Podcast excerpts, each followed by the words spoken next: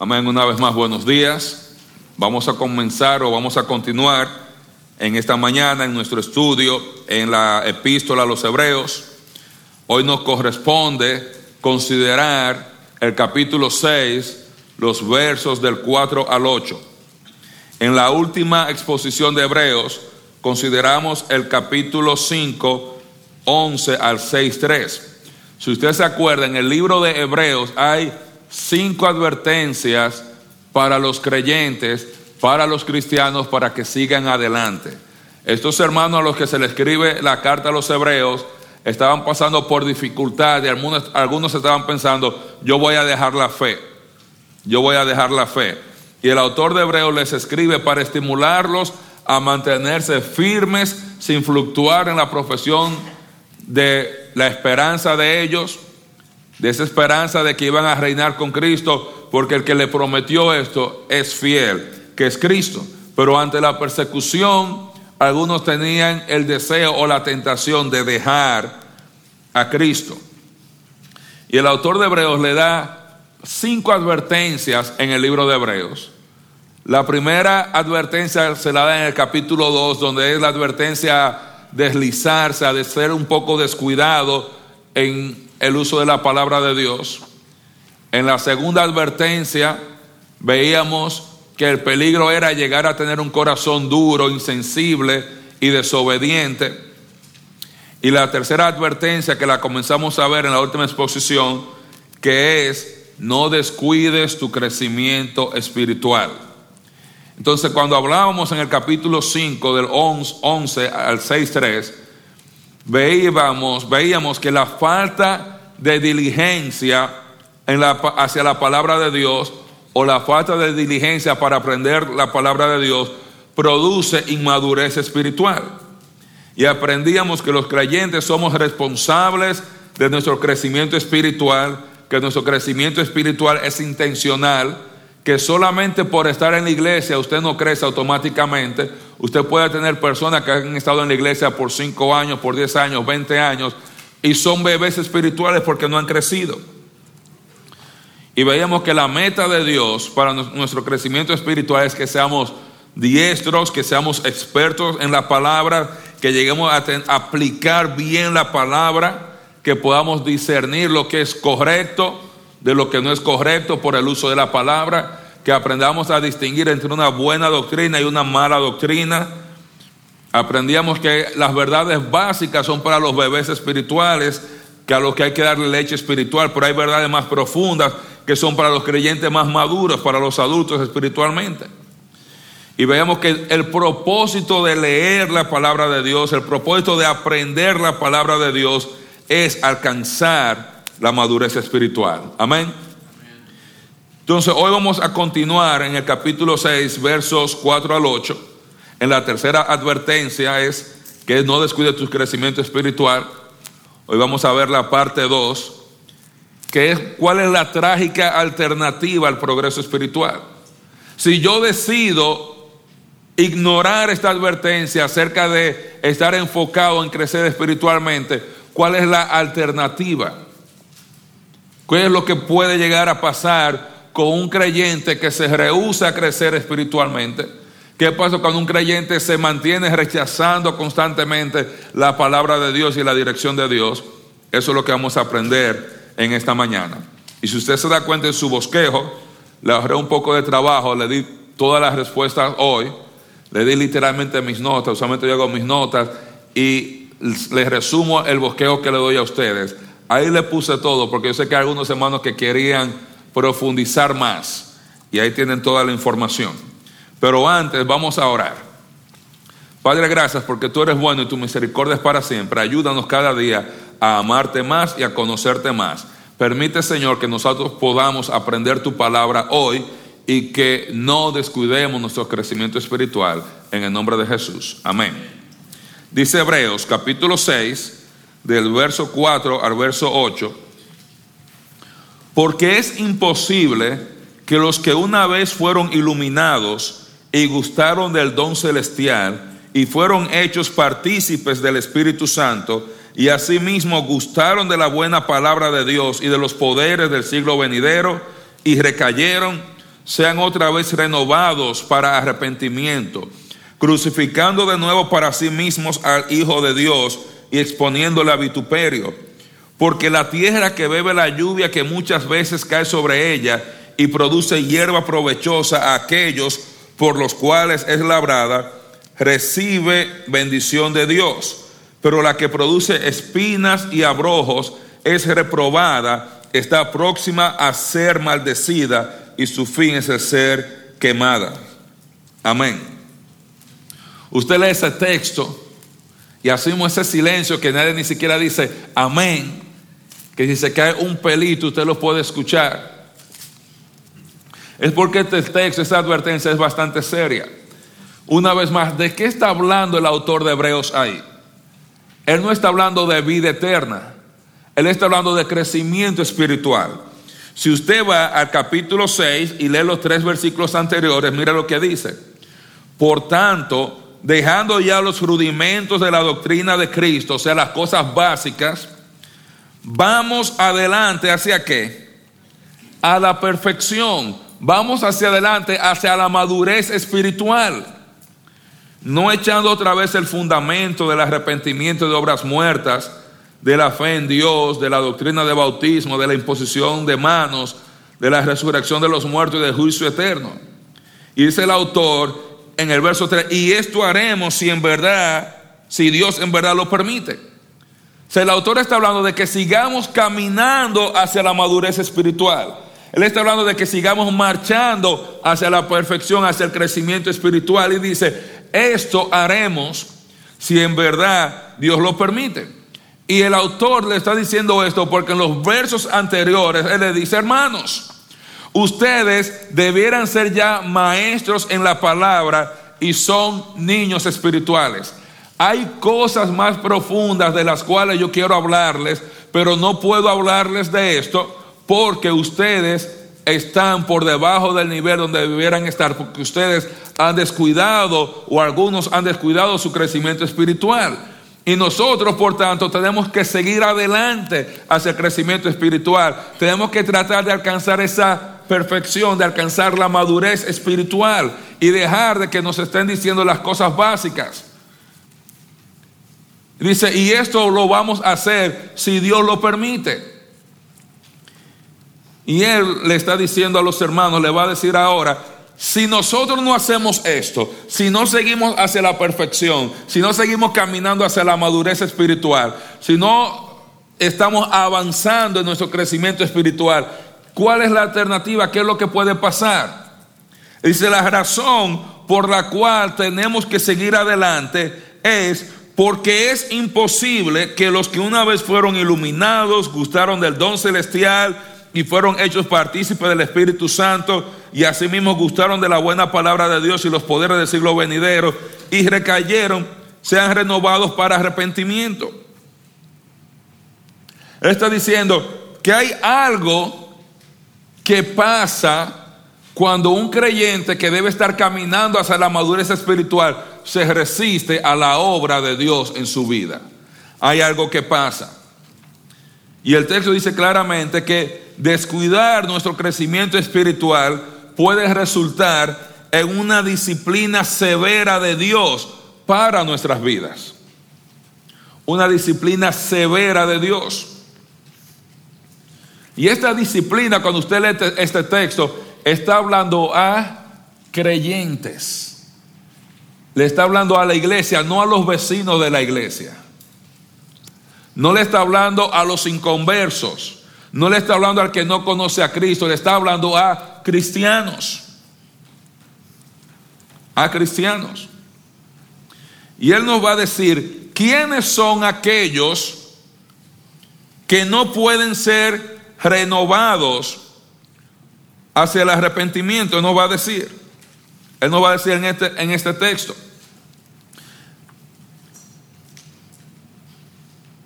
El texto dice y nos enseña claramente, vamos a ver en el verso 4 y 6, que los creyentes que rehusan a crecer espiritualmente pueden llegar a endurecer su corazón al punto que solo la disciplina de Dios puede quebrantarlo.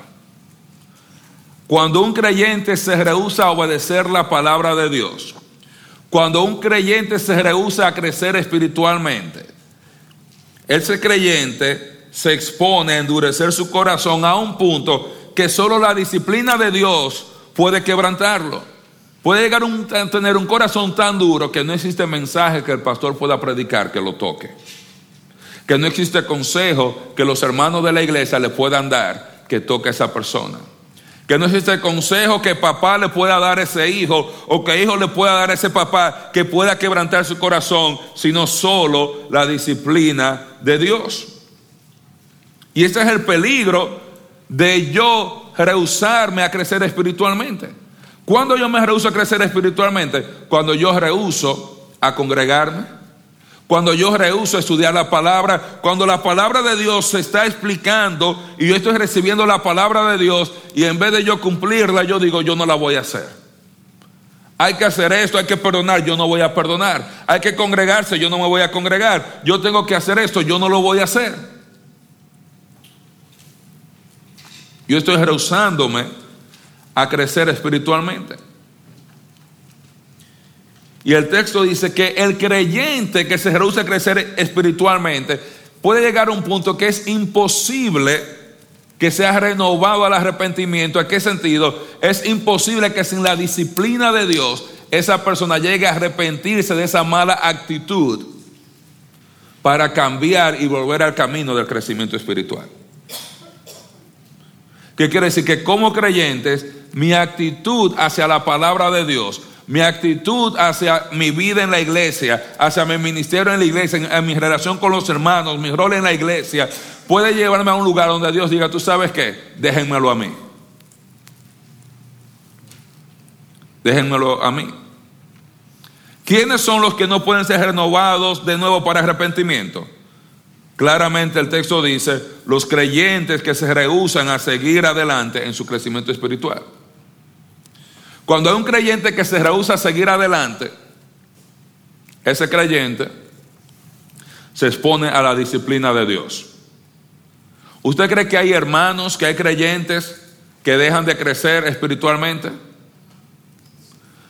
¿Hay creyentes que están, están los creyentes creciendo todo el tiempo espiritualmente? No, el crecimiento espiritual es intencional. Es intencional. Muchos de nosotros sabemos que yo debo estudiar más la palabra de Dios. Quizá que yo debo congregarme más, leer más, estudiar más, ir a un estudio bíblico, participar del tiempo de oración, involucrarme en un ministerio. Y muchos de nosotros estamos como, no me interesa. Ni me inviten porque yo no voy a participar, yo no voy. Yo no necesito más. Y algunos creen que ya han llegado.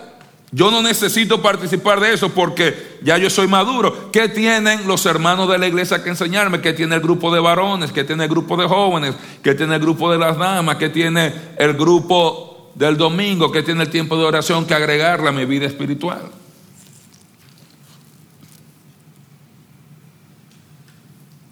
Cuando nos rehusamos a caminar a la luz de las escrituras, de lo que estamos aprendiendo, no estamos, estamos rehusando a seguir adelante en nuestro crecimiento espiritual.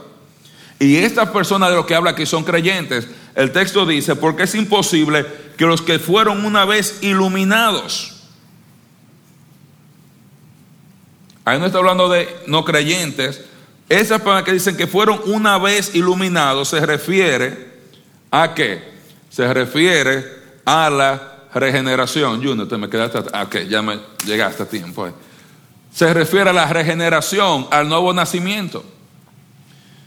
Si usted va a Hebreos capítulo 10, verso 32, si usted va a Hebreos capítulo 10, verso 32 dice, pero traed a la memoria los días pasados en los cuales, después de haber sido iluminados, o sea, aquellos días después de usted haber aceptado a Cristo, de haberse convertido, sostuvieron gran combate y padecimientos.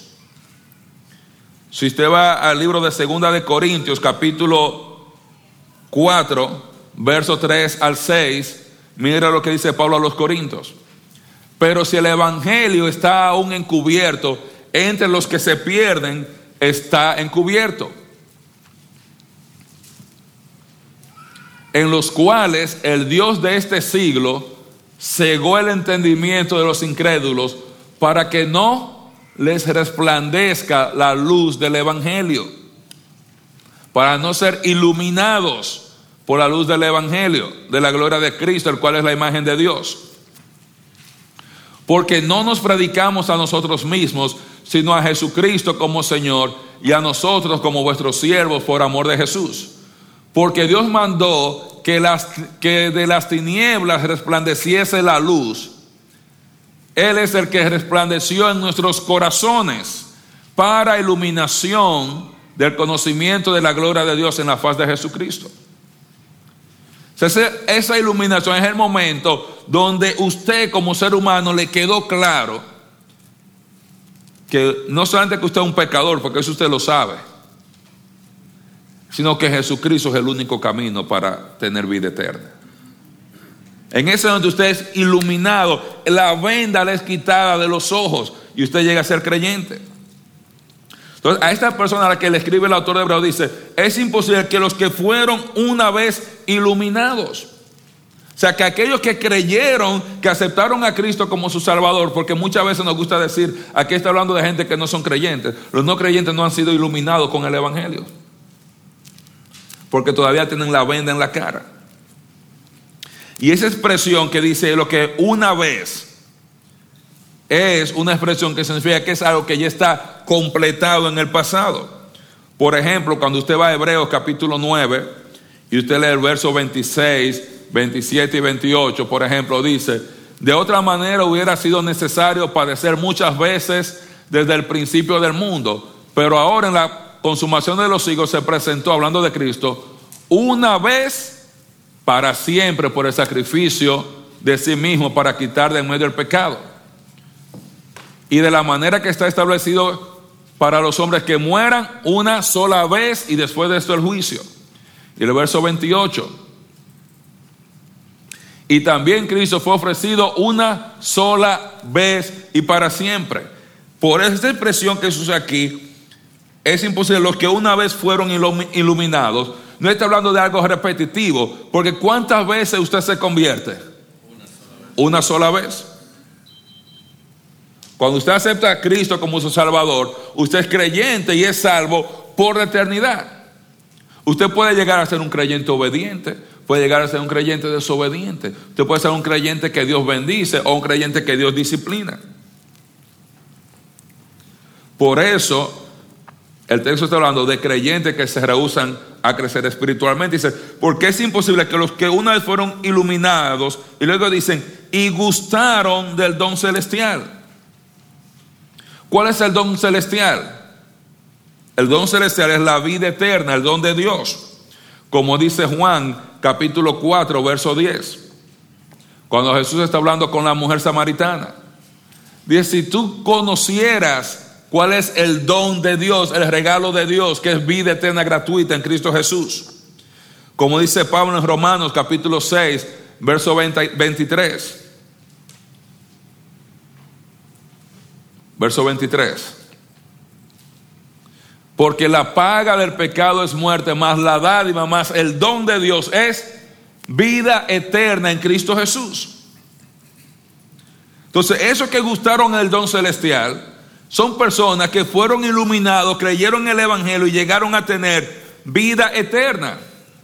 Ese gustar ahí no está hablando de que probaron un poquito, como dice alguna gente. Ellos probaron un poquito de la vida de la iglesia, se congregaron por dos semanas, pasaron por la iglesia y se fueron, nunca fueron creyentes. Ese gustar ahí no es de probar, sino llegar a experimentar en toda la expresión el sabor de algo. Por ejemplo, en Hebreos capítulo 2, verso 9 dice que Cristo gustó la muerte por todos. ¿Qué quiere decir que Cristo gustó la muerte? que él estaba medio muerto, que él estaba inconsciente, que él estaba muerto como entero. Cuando él murió, él se murió como se muere cualquier ser humano. Entonces, cuando habla aquí de los que gustaron el don celestial, de personas que llegaron, a, han experimentado el ser salvos por causa de esa iluminación que llegó a ellos. No solamente eso, el texto sigue diciendo en el verso 4 que también estos fueron hechos partícipes del Espíritu Santo. Son cinco características, fueron iluminados, gustaron del don celestial, la tercera fueron hechos partícipes del Espíritu Santo. ¿Qué significa haber ser hechos partícipes del Espíritu Santo? Que estos hermanos, estas personas llegaron a experimentar el poder, la comunión cercana con el Espíritu Santo, trabajando en ellos, en su ministerio. O sea, que ellos llegaron a tener una comunión íntima con el Espíritu Santo. Usted sabía que el Espíritu Santo no mora en los inconversos. Usted sabía eso. Usted sabe que un inconverso no puede participar ni ser partícipe del Espíritu Santo. Incluso cuando usted busca esa palabra partícipe, en todos los casos, la persona que está participando de esa comunión es un creyente. Es un creyente. Luego dice, y gustaron de la buena palabra y, los poderes del siglo venidero. Entonces este, este grupo de personas, estos hermanos fueron iluminados, llegaron a conocer el Evangelio y a entenderlo, creyeron y disfrutaron del don celestial, recibieron el Espíritu Santo que trabajó en ellos. Y aparte de eso, gustaron de la buena palabra de Dios y los poderes del siglo venidero. Ellos gustaron de esa enseñanza de Cristo que ellos recibieron a través de los apóstoles. Y todos estos milagros que se hicieron en el tiempo del Nuevo Testamento eran un anticipo, una, una prueba de todo el, el despliegue de poder y de gloria que va a haber en el reino de Cristo, en ese reino milenial.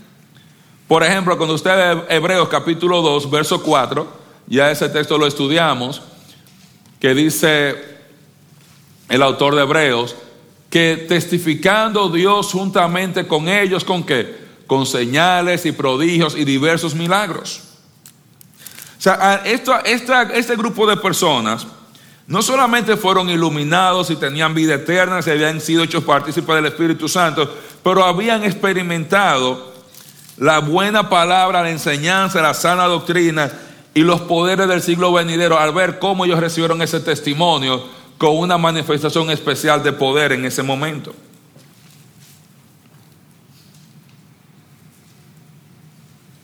Y la quinta característica dice, y recayeron.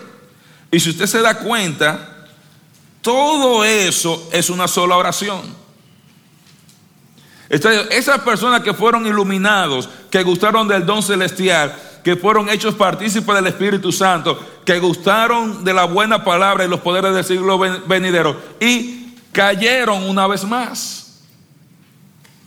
¿Qué está diciendo esto? ¿Puede un cristiano, puede un creyente caer en pecado? ¿Puede un creyente permanecer en pecado por un periodo largo de tiempo? Sí. Bueno, todos nosotros tenemos testimonio de personas con los que estuvimos en la iglesia y con los que ministramos y que lo vimos sirviendo y que hoy están en el mundo. Todos tenemos ejemplos. Todos tenemos ejemplos.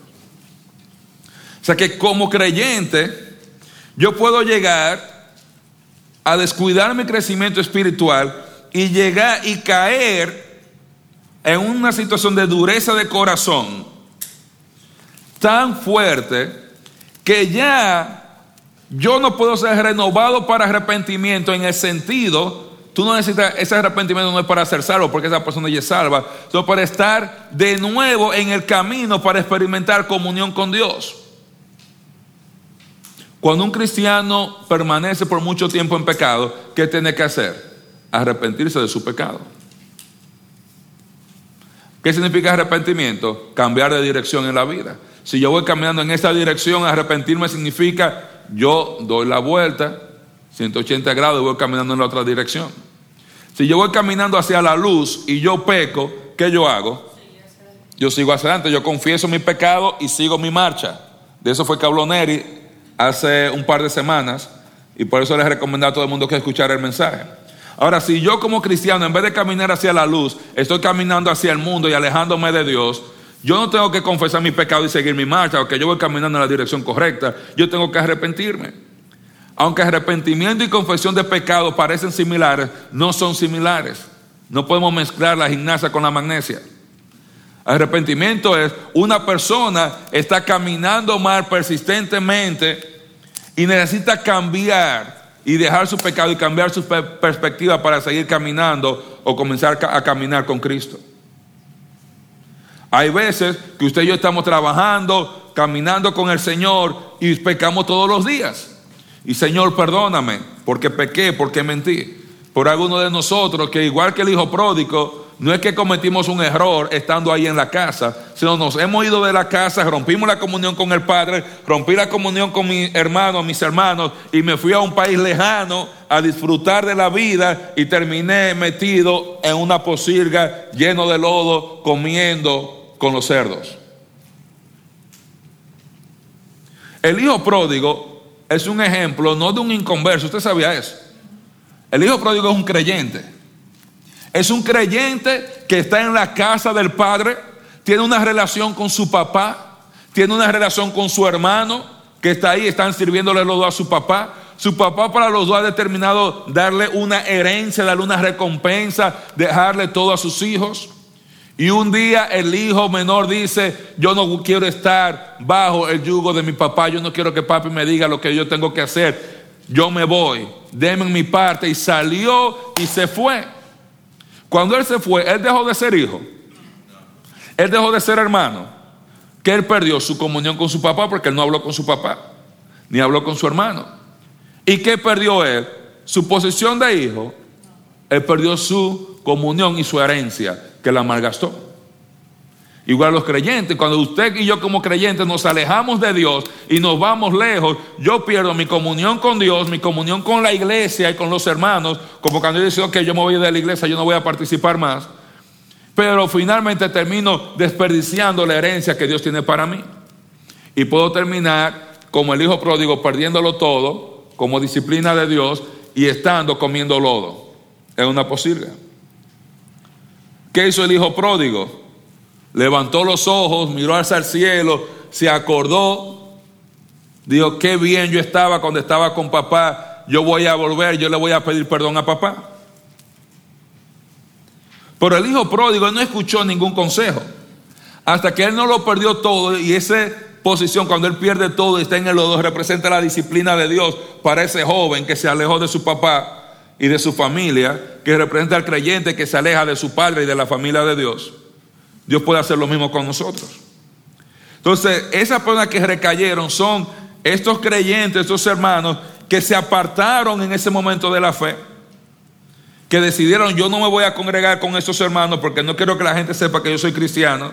Ellos renunciaron a su fe cristiana, rechazaron a Cristo y querían volver a sus viejas costumbres en el judaísmo.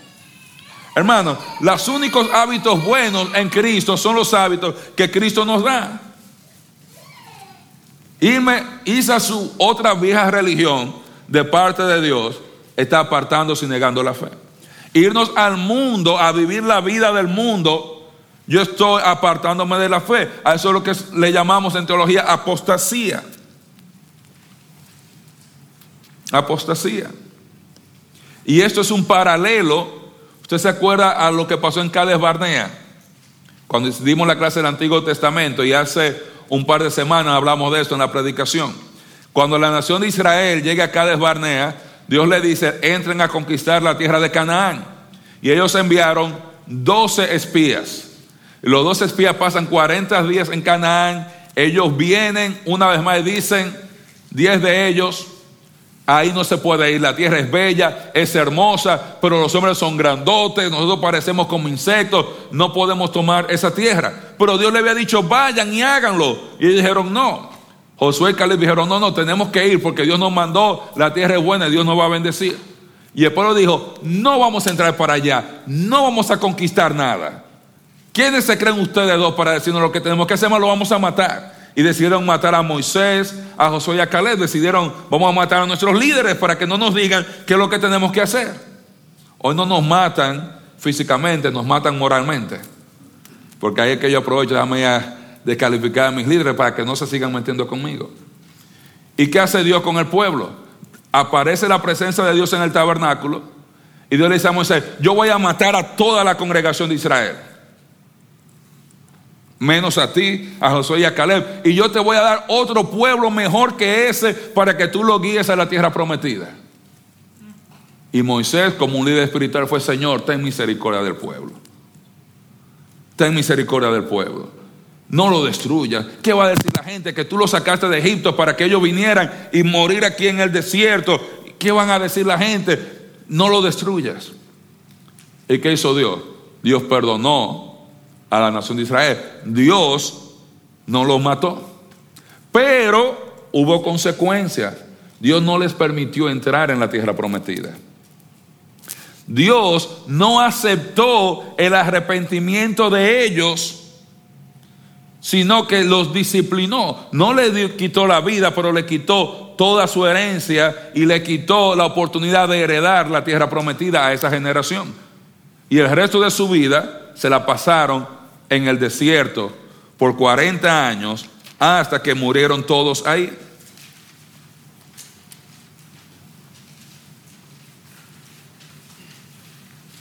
Entonces cuando el texto dice aquí, en la parte 6, en el verso 6, que dice que es y recayeron que sean otra vez renovados para arrepentimiento, cuando dice que es lo imposible hacerlos retornar al camino del crecimiento y la madurez espiritual. O sea que una persona puede llegar, miren mis hermanos, a endurecer tanto, tanto, tanto su corazón que Dios dice, ok, yo voy a dejar que tú endurezcas tu corazón y yo te voy a disciplinar fuertemente y lo voy a quebrantar. Bueno, como pastor, como padre, hemos tenido personas que usted ha ido y le ha hablado hermano, mire, vuelva a la iglesia, hermano, mire, que, que no te vayas al mundo. No, yo me voy. Le cuento siempre de esa jovencita con la que yo crecí, éramos contemporáneos. Su mamá la puso a limpiar la casa, ya no quería, se enojó con la mamá, le habló mal, la mamá la disciplinó, ella no le gustó y se fue de la casa. 16, 17 años teníamos en ese tiempo. Se fue de la casa se fue a vivir con una persona con la cual no debía vivir.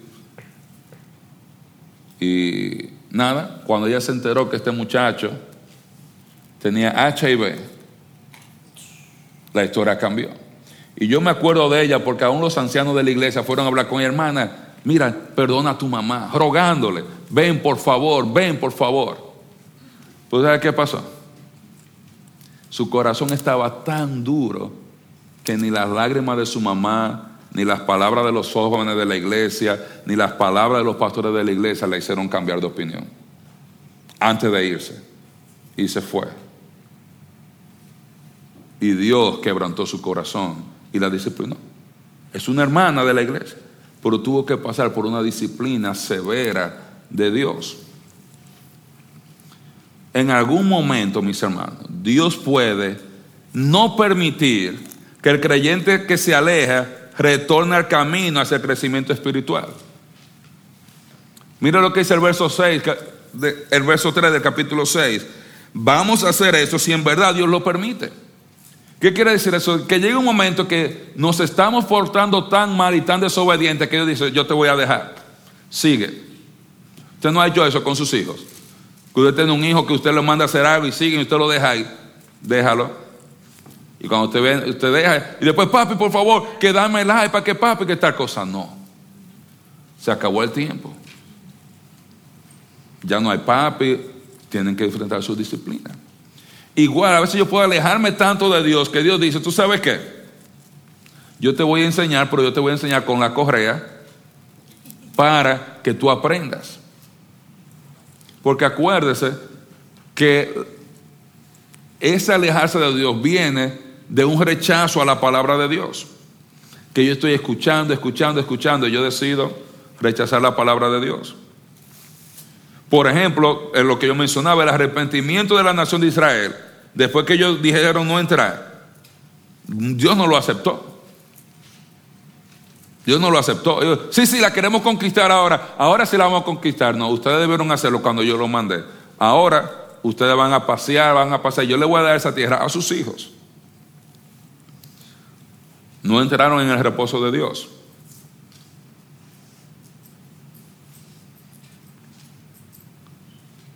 Entonces, ¿qué quiere decir que es imposible que estos creyentes, que estas personas que fueron iluminados, que gustaron del don celestial, fueron hechos partícipes del Espíritu Santo, que gustaron de la buena palabra y que ellos recayeron, dice, sean renovados para arrepentimiento? Lo que quiere decir que otro creyente no va a motivar, no va a poder exhortar a ese creyente, no va a poder hablar con ese creyente o llevarlo a través de exhortarlo o amonestarlo a volver al camino de Dios. Otro creyente no va a poder motivar al creyente que se rehúsa a crecer o a madurar a volver al camino de Dios. Es imposible desde el punto de vista humano. Es imposible para el hombre, pero no para Dios. Yo puedo llegar a un punto donde yo me alejo tanto de Dios que yo no escucho a nadie y Dios dice, yo te estoy dejando porque tú me vas a tener que escuchar a mí, a la buena o a la mala.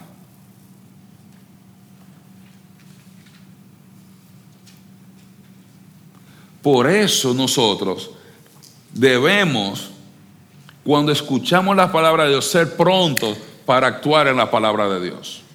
Ser prontos para traer nuestros pecados delante de Dios. Cuando la palabra nos confronta nuestra actitud, nuestras acciones, nuestras motivaciones, ¿qué yo necesito hacer? Ponerme al día con Cristo. Porque yo si sabiendo que estoy haciendo algo malo, sabiendo que esta acción es mala, sabiendo que mi actitud es mala, ¿qué yo estoy haciendo? Hermano, Dios está siendo paciente y no te está disciplinando. Ahora, pero si tú sigues y cambiar de actitud, Dios puede llevar, dejar que tú sigas avanzando para disciplinarte más adelante y pasártela toda junta y darte una sola pela. La trágica consecuencia de yo descuidar mi crecimiento espiritual, de yo ser negligente con mi crecimiento espiritual, es ser disciplinado por Dios.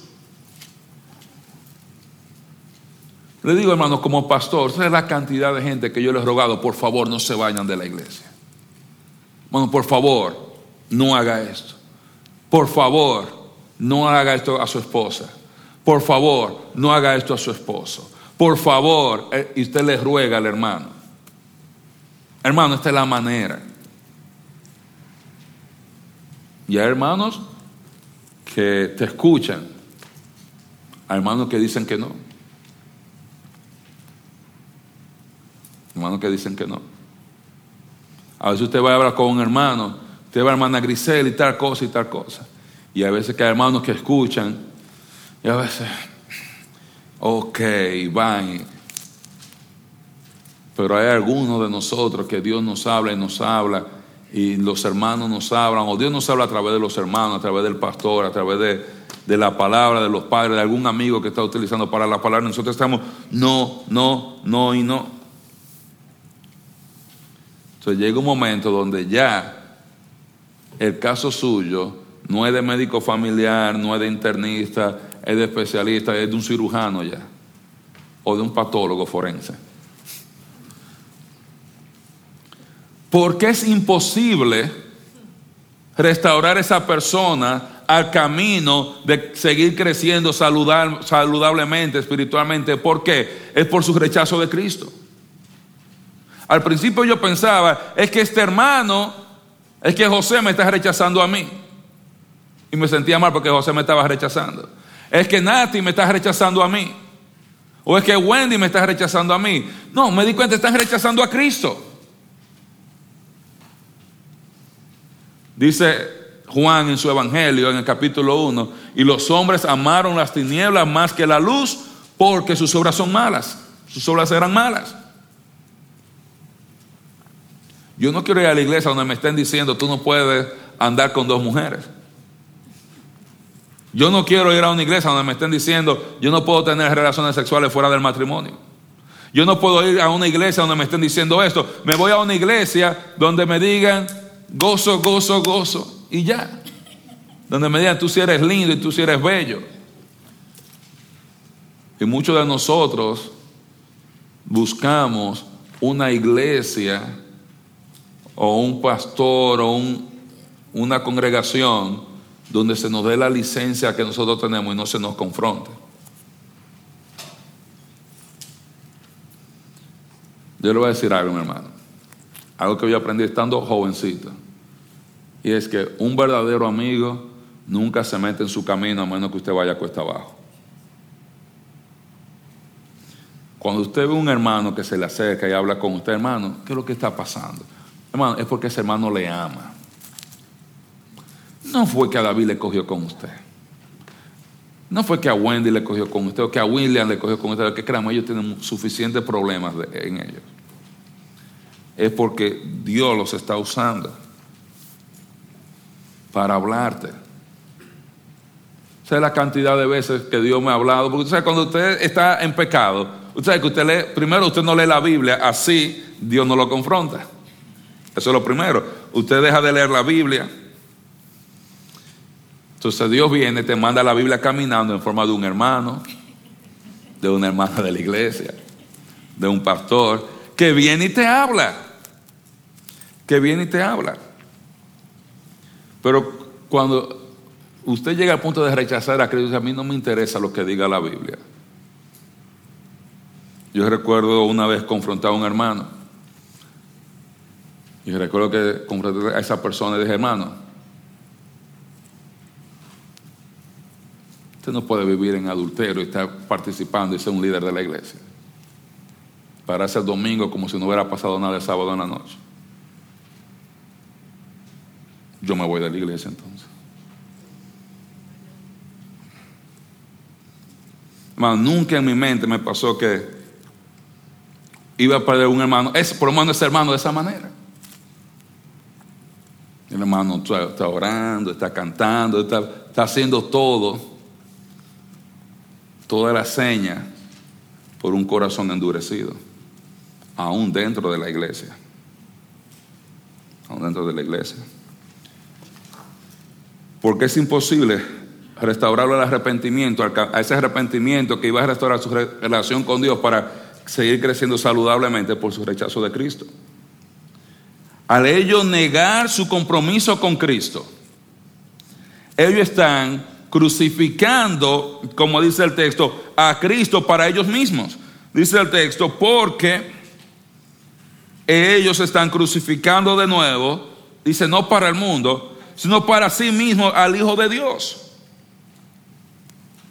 Si ellos se volvían, esa generación, al judaísmo, ellos estaban identificándose con la misma gente que acababan de matar al Mesías.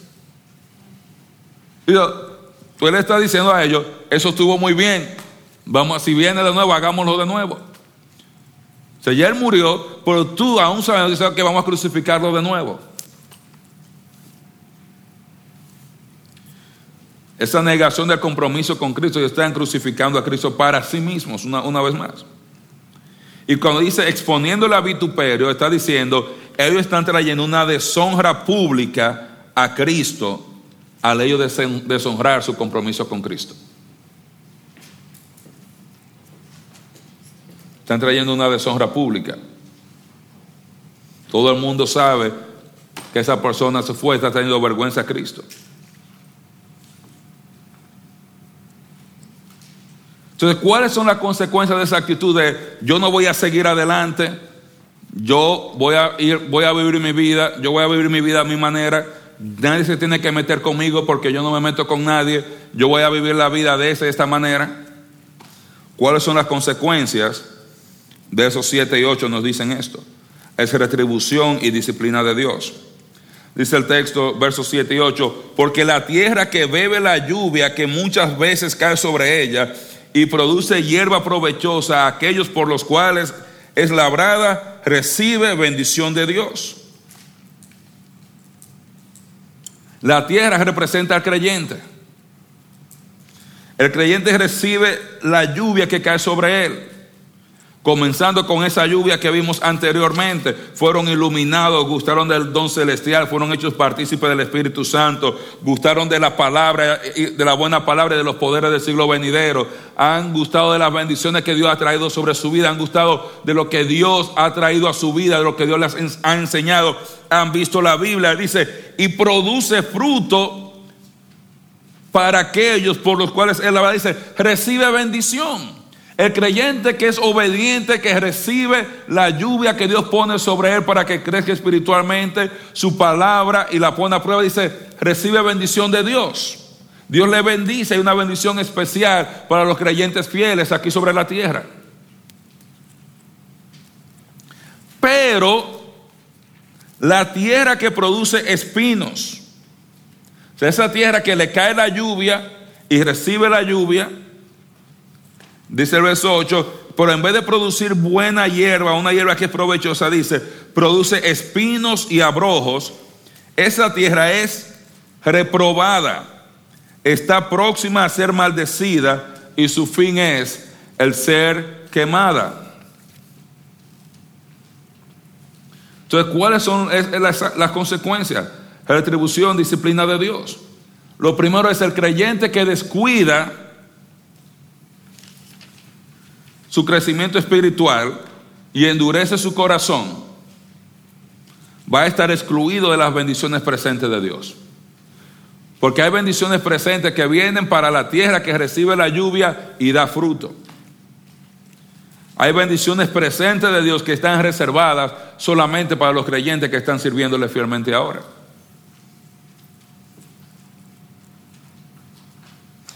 ¿Qué más va a pasar? Esos creyentes que reciben la lluvia, reciben esa instrucción de Dios, y en vez de dar una hierba que es provechosa, lo que dan hierbas, abrojos, dice, va a experimentar disciplina de Dios y pérdida de recompensas futuras. Dice, esa tierra es, número uno, reprobada. Reprobada no significa que la tierra es inconversa, que, no, que Dios no aprueba el estilo de vida de esa persona. Pregunta para la congregación. ¿Aprueba Dios el estilo de vida de todos los cristianos? Bueno, hay algunos que tenemos un estilo de vida que Dios no aprueba. Puede ser por cuestiones de, de andar en inmoralidad o deshonestidad. Puede ser una actitud de amargura que Dios desaprueba. Chisme, Dios desaprueba eso. La envidia, Dios desaprueba eso. Y cualquier otra mala costumbre que nosotros queramos poner en, en, ese grupo. Está reprobada. Pablo en 1 Corintios 9:27, él habla acerca de esto. Pablo dice en 1 Corintios capítulo 9, verso 27,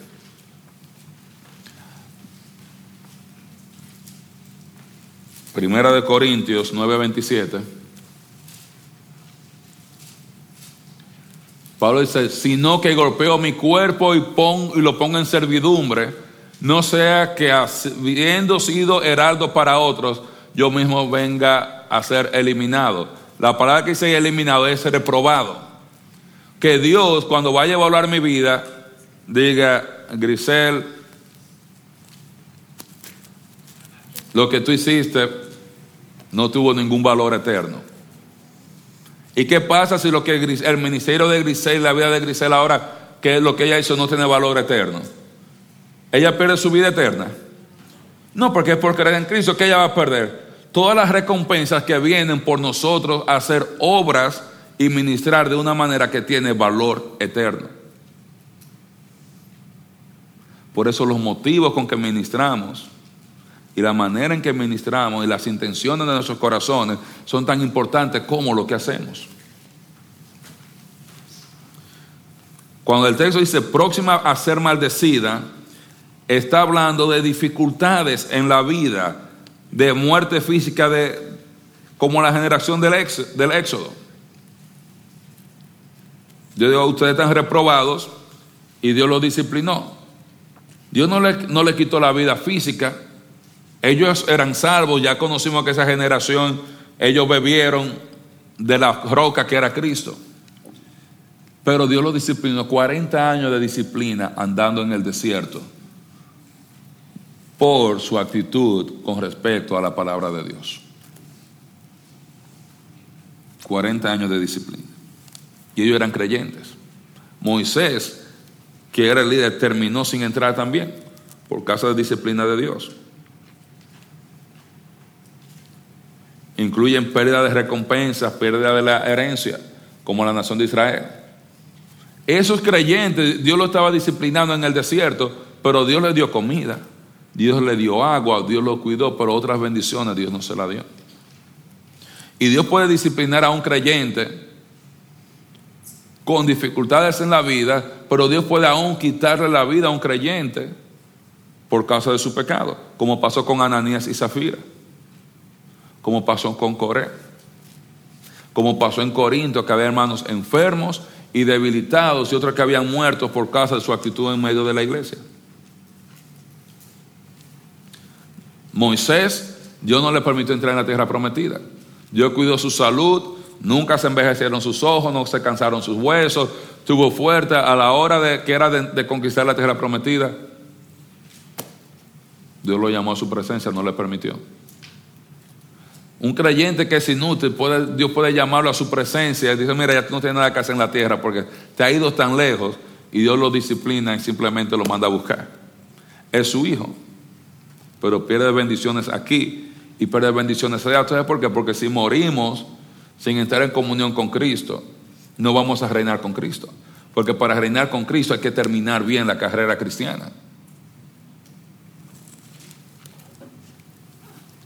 Y cuando el texto dice ser quemada, no está hablando del infierno, está hablando del juicio divino y presente ahora y durante el tribunal de Cristo, donde todas esas obras muertas, todo eso, eso que hemos hecho, lo que somos músicos, todas esas canciones que hemos tocado y cantado con mala actitud y en mal, todo se va a quemar, se va a perder. Igual que la recompensa por todas las cosas que hemos hecho con una actitud que no es la actitud correcta delante de Cristo.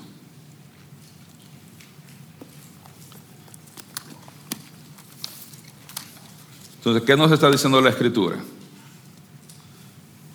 No debemos, mis hermanos, descuidar nuestro crecimiento espiritual. Porque si llegamos en algún momento a tener un corazón demasiado duro, Dios no puede disciplinar a nosotros de manera severa para poder romper ese corazón. Imagínese a Dios como si Él tuviera una mandaje en la mano.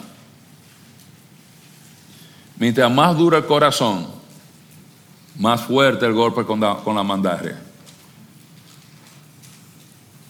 Más fuerte. Más fuerte. Y el, el miren, el pecado siempre nos va a llevar más allá de donde nosotros planificamos. Yo creo que yo voy a hacer un pecado y lo voy a dejar así chiquititico y nadie lo va a saber, nadie se va a enterar. Y ese pecadito viene y nos lleva a algo más grande, más grande, más grande y nos lleva al punto donde estamos esclavos de ese pecado. Yo recuerdo una historia que me hacía el pastor Daniel Cerda, que fue mi primer pastor, de este muchacho que Dios lo dejó, el papá lo dejó en la casa con un sirviente que lo estaba dejando para que lo cuidara y le habían dicho, el papá tenía gansos en la casa, mira, no estés jugando con los gansos, que esos gansos son delicados. Y el muchacho, jugando soccer y tirando piedra en el patio, mata a uno de los gansos. El muchacho está asustado y el sirviente, le dice, no te preocupes, lo vamos a enterrar. Yo no le voy a decir nada a tu papá, pero tú me tienes que ayudar con la tarea de la casa. Y el muchacho, sí, sí, sí, sí, no le diga papi. Y entregan su ganso. Cuando van para la casa, mira qué fregar, el muchacho ve la losa, aquí la cocina. No, eso es demasiado ganso.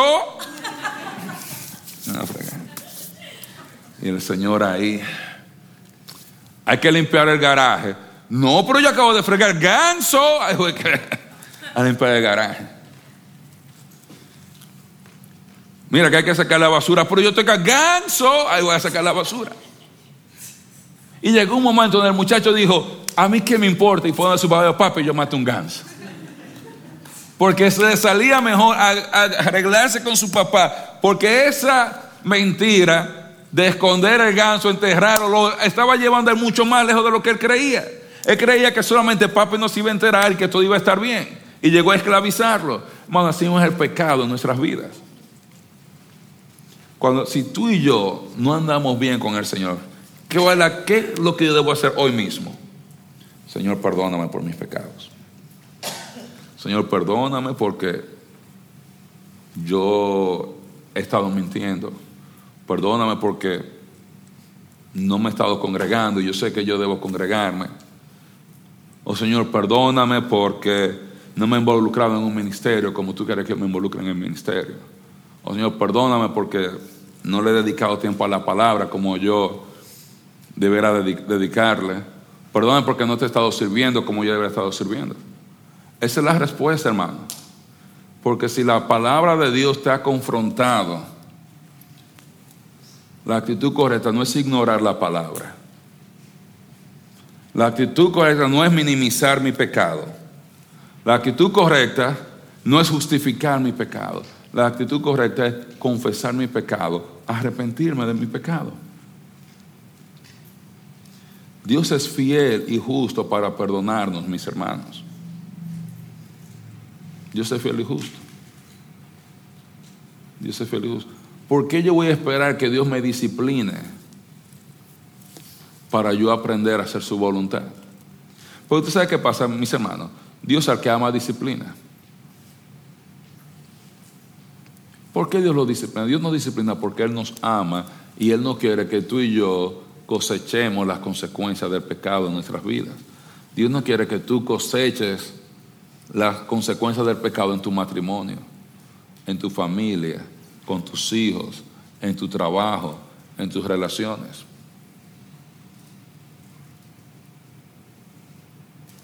Dios no quiere eso. Por eso Dios nos disciplina. Y Dios nos disciplina porque si tú cambias de actitud y tú comienzas a caminar, no importa qué tan lejos tú te hayas ido, tú comienzas a caminar bien, Dios va a bendecir tu vida. Tú vas a tener la oportunidad de ser recompensado y tú vas a tener la oportunidad de reinar con Cristo.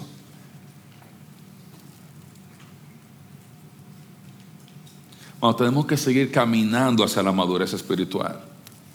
No podemos descuidarnos, mis hermanos. No podemos descuidarnos. Hay tantas cosas, mis hermanos, que nos obstruyen, que son obstáculos. Pero hermano, cuando usted se pone a pensar, hay muchas cosas que son tontas. A nosotros tenemos un sumo sacerdote, aprendimos que es Cristo. Ahora yo puedo venir delante de ese Señor. Perdóname. Perdóname, Señor, porque te ofendí.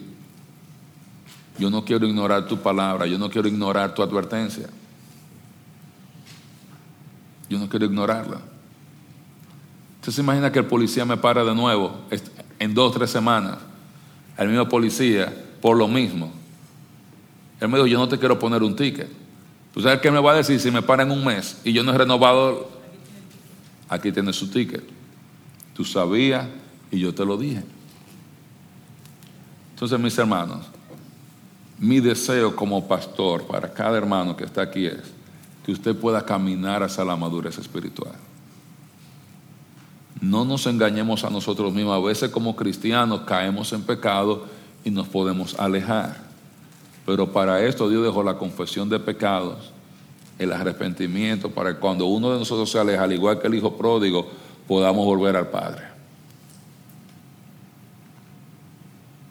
Usted sabe qué hacen los pastores a veces cuando una oveja es de esa oveja que siempre se están desapareciendo y salen del camino. A veces les rompen la pata intencionalmente.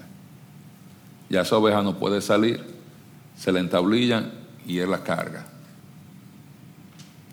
Hermano, no necesitamos eso. ninguno de nosotros necesitamos que Dios nos ponga un yeso espiritual. Y hay veces, hermano, que hay creyentes, yo conozco creyentes. Tengo familiares que yo me pongo a pensar si ya han llegado a este punto de no cogen consejo, esperando disciplina de Dios. Porque han decidido ignorar todos los, todas las advertencias que Dios hace para ellos. Por eso Juan dice en algún momento, por esa persona, dice, no, no se ore.